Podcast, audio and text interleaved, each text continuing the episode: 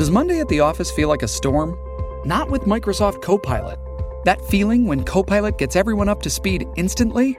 It's sunny again.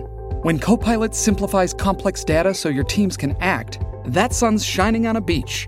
And when Copilot uncovers hidden insights, you're on that beach with your people and you find buried treasure. That's Microsoft Copilot. Learn more at Microsoft.com/slash AI for all. Comienza tu día informado de manera clara a través de una conversación franca y participativa junto a Gaby Peroso y Jolly Cuello, quienes están listas para iniciar de mañana con Americano, la revista informativa de Americano. Comenzamos. Está con nosotros la vicegobernadora de la Florida, la Florida, que se ha convertido también en uno de los estados donde todos los ojos de la Unión Americana están por aquí, donde mucha gente de diferentes partes pues también quiere venir a vivir a la Florida. Janet Núñez, ¿cómo está? Buenos días, gracias por estar aquí con nosotros. Buenos días, Jordi. Estoy bien, gracias a ustedes por tenerme hoy en el programa. Hablemos un poquito porque eh, cuando se conoció el anuncio de que se formó un grupo liberal que decidió adquirir 18 emisoras ah, de radio hispana aquí en los Estados Unidos y están en, 10 diferentes mercados. Hay una en particular que es de aquí, del sur de la Florida. Estamos hablando de Radio Mambí, que se convirtió como en un ícono eh, también eh, eh, para lo que es el exilio cubano y, a través de esos micrófonos pues pudieron expresar todo lo que está sucediendo en, Cuba y todo lo que tiene que ver con el comunismo y por supuesto en la política local y nacional, que siempre han jugado los cubanos un papel importante y pues lo demuestra la representación que hay en estos momentos en, no solamente en, el estado de la Florida, sino también en otros estados de la Unión Americana, en el Congreso Federal como tal. A raíz de esto, porque eh, em, eh, esto es un tema que viene eh, arrastrándose incluso desde la, campaña electoral pasada, cuando también comenzaron a, atacar a algunos ah, comentaristas conservadores, en particular de la radio eh, eh, del sur de la Florida, y, ahora quieren contraatacar, pero el gobernador decide comprar unos anuncios ah, para ah, abrir los ojos. ¿Usted nos puede elaborar un poquito más sobre esa estrategia del gobernador? Sí, bueno, yo, yo creo que primeramente es importante reconocer que, nuestra administración, el gobernador de Sánchez y yo, siempre hemos tenido un compromiso con la comunidad hispana, siempre hemos luchado para asegurar el bienestar eh, de la comunidad, de todos los floridanos, pero obviamente, como estamos hablando hoy día en su programa, de la comunidad hispana. Y yo creo que el hecho de que un grupo, no es un grupo liberal, vamos a estar muy claros, un grupo muy dañino, un grupo que tiene a, lo que es encima de ese grupo George Soros, que bien sabemos nosotros lo que ha hecho, lo que tiene un historial de hacer, de financiar eh, candidatos izquierdistas y, movimientos muy radicales y muy dañinos para este país. Y nosotros, como saben bien lo que están escuchando, siempre aquí en la Florida estamos luchando en contra del socialismo, luchando en contra del comunismo, y eso yo creo que es parte de la razón porque el gobernador se sintió tan motivado para asegurar que todo el que esté escuchando sepan lo que están tratando de hacer. No nos pueden ganar en las urnas, no nos pueden ganar en lo que es las campañas, porque hemos visto que, que cada elección los hispanos vienen a votar en masa por los republicanos más y más cada elección. Y eso es porque simplemente el mensaje de nosotros es asegurar el bienestar de cada cual, luchar en contra de los impuestos que estamos viendo a nivel federal que nos están poniendo encima, que está tratando de, ahogar el contribuyente y estamos muy claros en lo que es la libertad, los derechos de los padres y asegurar que todo aquí en la Florida, en, el estado donde la libertad es lo, máximo, van a poder llegar a lo que es eh, eh, el sueño americano. Como tanto sabemos, eh, yo como hija de padres cubanos, sé muy bien la importancia de la democracia, de la libertad, de amar este país. Pero lamentablemente George Soros y su grupo quieren controlar los medios, eh, especialmente los medios eh, conservadores, y quieren convertir Radio Mambí en Radio Soros. Punto y aparte. Ahora, ¿y el mensaje que dice, vicegobernadora, el que está transmitiendo el gobernador a través de esos anuncios que compró? Bueno, eh, el mensaje eh, empieza con una alerta para todos los votantes que la izquierda está tratando de tomar control de lo que es los medios, que sabemos que el multimillonario George Soros eh, lo cual acabo de decir que él tiene un historial de financiar causas extremistas y izquierdistas. Ahora quiere comprar ese radio, esa estación de radio aquí en Miami y que nosotros vamos a seguir luchando en contra de los medios eh, liberales y en contra de lo que es la, falta de, honestidad en, en, la prensa y en particular siempre hemos visto en Radio Mambí eh, eh los locutores siempre nos dan la oportunidad de hablar la verdad. Y tristemente eso no es verdad en otras estaciones o en otros programas. Y por eso para mí eh, yo recuerdo de niña cuando mi papá me llevaba al colegio siempre ponía las radios, las estaciones hispanas y yo siempre decía, ay papi, ¿por qué tenemos que escuchar eso? Y él me decía, es muy importante y tienes que escucharlo. Y yo como una niña, obviamente en ese momento no lo apreciaba, pero hoy sí lo aprecio y tantas otras personas que se han que han crecido, que han podido eh, vivir toda una vida escuchando la, la verdad. Y eso es porque el gobernador está tan enfocado en este tema, porque tenemos que preservar la libertad, las verdades que hoy día eh, simplemente no existen en otros medios. Así es, ¿no? Y haciendo un poquito de historia, en su momento eh, la señal de Radio Mambí era tan fuerte que incluso la alcanzaban a escuchar en Cuba, que el régimen siempre trataba de bloquearla precisamente para que la gente no se enterara y, y escuchara la verdad de lo que estaba pasando en las noticias y no lo que siempre estaban alimentándola allí en los regímenes comunistas. Eh, vicegobernadora, a propósito del Estado, y mencionaba usted eh, también lo que tiene que ver con ah, el, votante hispano, en, a los republicanos les ha ido bastante bien en el Estado en materia de inscripción, ¿no? Porque parece que por primera vez han superado eh, en cifras a los demócratas a nivel de inscripción de partido. Sí, Yoli, y, lo que le quiero decir a todo el que esté escuchando es que durante la época de Obama, aquí en el estado de la Florida, los demócratas tenían una ventaja de, lo que es votante registrado, ¿verdad? Tenían una ventaja de casi más de 600 mil votantes. Pero siempre buscábamos la manera de, ganar las elecciones. Yo creo porque que la gran mayoría de las personas, no importa el partido, reconoce cuando es un mensaje que va a, para ayudar, para superar. Pero lo que estamos viendo hoy día, que ya las personas están hartas, ya las personas están cambiando de partido, ya las personas están viniendo de otros estados, registrándose como, como republicanos y hoy, hoy día, hemos superado esa, esa cifra y hemos llegado a una ventaja, los republicanos, en votantes registrados de más de 140 mil votantes. ¿Qué quiere decir eso? Que las, las elecciones que hemos ganado, si bien se acuerda Yoli, en el 2018 Ron DeSantis y Janet Núñez ganaron por solo 32 mil votos, que era menos de un por ciento de la, de la elección en el 2018 para, para, para gobernador.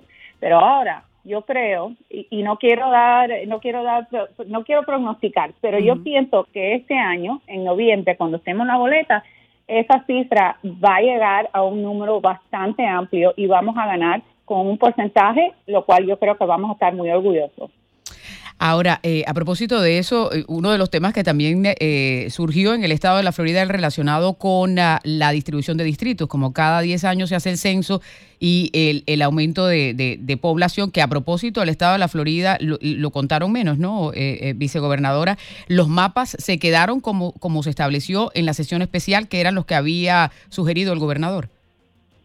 Sí, yo dije, esos son los mapas que van a que van a hacer ahora para estas elecciones eh, sabemos que habían unas demandas, pero en fin de cuentas la Corte Suprema dijo que no iba a involucrarse en este momento y por eso eh, las decisiones que han tomado las, las Cortes hasta este punto van a, mantener las, los mapas tal como están. Y en lo que tiene que ver con el, conteo de, de, personas y que, que, afectó al estado de la Florida, ¿hay algo que van a hacer a nivel del estado? Porque eso afecta también la, la, los recursos federales. Sí, bueno, eh, para decirte la verdad, eh, la Florida ganó un escaño adicional en lo que es el Congreso, así que aunque el, el, cuento, el cuento del census no fue lo máximo que podíamos haber eh, resultado, sabemos que era muy difícil durante una época de COVID, durante una época donde las personas no podían tocar casa en casa para, para influenciar. Y yo creo que en fin de cuentas muchos estados estaban en, en la misma, en el mismo problema y yo creo que la Florida no, no está a, lo que es abajo en, términos de los estados que, menos contaron las personas. Así que yo creo que eso es algo que siempre tenemos que lidiar porque siempre hay personas que tienen que temen que tienen temor eh, llenar la, la, planilla del census y eso es algo que aquí en la Florida nos va a afectar debido a la cantidad de personas que vienen de otros países. Ahora, a propósito, vicegobernadora, el gobernador también firmó ayer eh, una ley y con toda esta situación que se vivió en, en Uvalde, en Texas, que desafortunadamente también la vivimos nosotros eh, hace algún tiempo ya en eh, que a raíz de eso se modificaron y se cambiaron una serie de leyes, incluso eh, en, el estado de la Florida. Esta que firmó ayer es para reforzar precisamente y evitar que, que estas masacres pues continúen ocurriendo. Bueno, Yoli, como saben, eh, aquí en la Florida hemos eh, puesto muchos recursos eh, en lo que es no solo fortalecer, perdón, fortalecer escuelas, pero también asegurar que nuestros niños estén seguros en, en, sus, en sus escuelas. Yo creo que el gobernador mostró su compromiso en, en decir que cada niño en nuestro estado necesita tener un, un ambiente en las escuelas que es un ambiente de seguridad y también para, para proveerle lo que es la capacidad de, aprender. Ellos no tienen que estar preocupados por el bienestar, deben de estar preocupados de, leer, de la matemática y también hemos, eh, en números que son, en mi opinión, históricos, hemos puesto dinero para lo que es la salud y el bienestar, la salud mental, eh, que es un tema que siempre está involucrado eh, no importa la tragedia, siempre hay problemas de salud mental y por eso nosotros tenemos más de 140 millones de dólares en lo que es la salud mental para los niños en las escuelas y ayudar a aquellos que están sufriendo, eh, muchos niños, como sabemos, eh, debido al hecho que estaban fuera de las escuelas, han pasado muchos unos tiempos muy difíciles y por eso el gobernador y la legislatura está enfocado en hacer todo lo que podemos hacer como saben, tenemos la comisión de Marjorie um, Douglas que están involucrados en lo que es recomendaciones y eso es algo que, que como madre y él como padre tenemos como una alta prioridad. Ahora, vicegobernador, uno de los temas que uno tiene que hablar todos los días es el que está relacionado con la economía y aquí en el estado de la Florida no es la excepción. Estamos pagando ya casi 5 dólares el galón de gasolina. ¿Cuál, ha sido el impacto? ¿Cómo ven ustedes allí desde eh, la gobernación eh, la situación y a dónde vamos a parar? Porque si bien es cierto, eh, hay mucha gente que se está mudando hacia la Florida, que es positivo también para los que ya estábamos aquí. se ha convertido también en una dificultad porque hay mucha gente que, que, que, le toca pagar el triple de lo que antes pagaban a nivel de renta. Sí, y, y, yo creo que a partir de mañana las escuelas ya, ya terminaron y, y, es la época del año donde la mayoría de la gente le encanta ir de viaje, muchas personas cogen el carro, van, a, otros, otras partes para disfrutar de las vacaciones del verano. Y lo que estamos viendo eh, de nuevo, eh, debido a la política desastrosa de Biden con respecto a la energía y lo que ha hecho de eliminar lo que es la capacidad del, del país de producir independientemente esos son los resultados y ahora tenemos que pagar los platos rotos de Biden. Estamos viendo la gasolina más alta que, nunca. En muchos estados ya está encima de 5 dólares y, y, yo no veo, no veo fin de, de lo que estamos sufriendo aquí bajo la administración de Biden. Por eso el gobernador insistió que la legislatura pasara un paquete de, de alivio de impuestos, no solo de gasolina que va a comenzar eh, ahora en unos meses, pero también de otra, de otros artículos. Eh, como, como sabemos, estamos en, en, la, en la temporada de huracanes, eh, lo que es el, el, alivio de impuestos sobre los artículos, por ejemplo, las linternas, los generadores, cosas para los mascotas, todo eso en este momento, hasta el 10 de junio, no tiene impuestos y yo creo que eso es parte de la, la, la iniciativa nuestra y de la legislatura de asegurar que podemos darle un poco de alivio al consumidor, al contribuyente, porque lo que estamos teniendo que sufrir bajo la administración de Biden eh, no tiene fin. Estamos viendo de nuevo la gasolina, la inflación. Y no solo eso, yo no sé ustedes que están escuchando, pero cada vez que yo voy al supermercado veo muchas, muchas cosas que simplemente no están disponibles. Y eso es un momento muy triste para aquellos que vivieron el comunismo, que no pueden, eh, por ejemplo, conseguir fórmula para su bebé. Imagínense una mamá recién parida que tenga esa dificultad, esa preocupación, esa inquietud, que no va a poder conseguir fórmula para sus bebés. Yo creo que esto es algo, eh, de nuevo, muy triste, pero es algo esperado debido a lo que lo que pasó, debido a lo que ha hecho Biden, las políticas que, las decisiones que ha tomado. Y bueno, vamos a tener que esperar a, a ver qué podemos hacer aquí en la Florida. Estamos luchando para darle un poco de alivio al consumidor. A propósito de la presidencia, eh, se siguen haciendo algunas encuestas y dentro de las preferencias republicanas y parece que al gobernador de Santos le está yendo bastante bien en eso, ¿no? Bueno, sí, como sabemos, las encuestas son simplemente una encuesta en ese momento y pueden cambiar. En ningún momento nos tenían ganando en el 2018, todas las encuestas tenían a Andrew Gillum por encima de Ron DeSantis, pero, pero nosotros sabemos que la, la, gran mayoría de las personas, el que está trabajando, el que no tiene tiempo de contestar encuestas, el que está luchando para asegurar que sus hijos pueden comer, para asegurar que sus hijos pueden tener una, una educación en la cual van a aprender y no ser indoctrinados, nosotros luchamos todos los días a favor del floridano.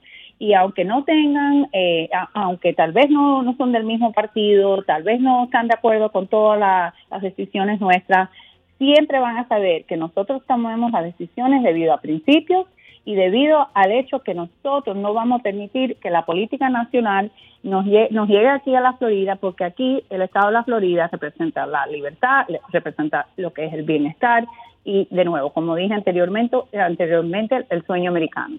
Bueno, también estaba mencionando la parte presidencial, ¿no? Porque si, eh, aquí termina una campaña y comienza la otra, y, y parece que tiene buena perspectiva de Santis. Bueno, no sé, porque como sabemos la política cambia día tras día y un día uno está popular, otro día uno no está popular y, y eso es algo que, que a nivel eh, federal eh, sabemos que hay una necesidad de un líder que va a llevar este país en, en, otra dirección, pero en este momento el gobernador está enfocado en ser, en ser el mejor gobernador en todo el país y yo creo que lo ha hecho. Pues muy bien, eh, pues vicegobernadora, como siempre, muchas gracias, muy amable por estar conversando aquí con nosotros. Seguiremos pendientes de lo que pase en la Florida. Cómo no, Yoli, muchas gracias a todos. Gracias a usted. Es Janet Núñez, vicegobernadora de la Florida, aquí en De Mañana con Americano, recordándoles que también visiten la página de americanomedia.com y para que pueda escuchar también todos estos programas en su podcast favorito se quedan revisando la información para volver en nuestro próximo programa con más noticias, información y datos de interés para nuestra comunidad. De mañana con Americano. De lunes a viernes en vivo, 7 a.m. Este, 6 Centro, 4 Pacífico. Por Americano.